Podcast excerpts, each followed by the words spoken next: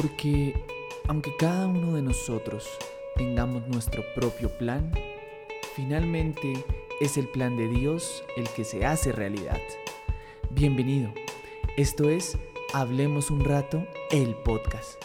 Un lugar para compartir, reflexionar, pero sobre todo aprender. Un hater más. He estado pensando mucho en dos clases de personas, según yo, ¿no? La primera, esas que aún con todo lo que trae la vida lo intentan. Una y otra vez están ahí, aprendiendo a ser cada día más honorables. A hacer que su palabra tenga valor, pero sobre todo esa que está dispuesta a marcar la diferencia en un mundo tan permisivo y tan igual, a ayudar a otros en vez de hundirlos y a luchar contra la indiferencia que en ciudades como Bogotá lamentablemente te salvan la vida. Y por otro lado está el segundo grupo de personas, esas que quizás has podido conocer en tu vida o que estás a punto de conocer, esas que llegan ahí por algo divino, moldear tu carácter, mostrarte dónde no quieres estar, y muchas otras cosas más. Esas personas de las que me atrevo a hablar hoy aún sin conocer su historia, pero que quieren desanimar, recalcarte que no eres suficiente, reírte de ti y, muchas veces, con intención.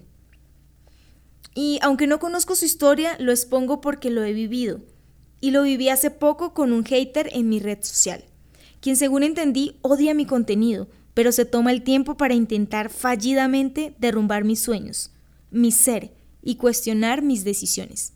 Hoy lo hablo y no porque me haya afectado en sí, ya que gracias a Dios había fortalecido esto en mí hace algún tiempo, sino que lo hablo porque de pronto tú estás por pasar por situaciones similares y debes estar preparado, debes fortalecer esta área.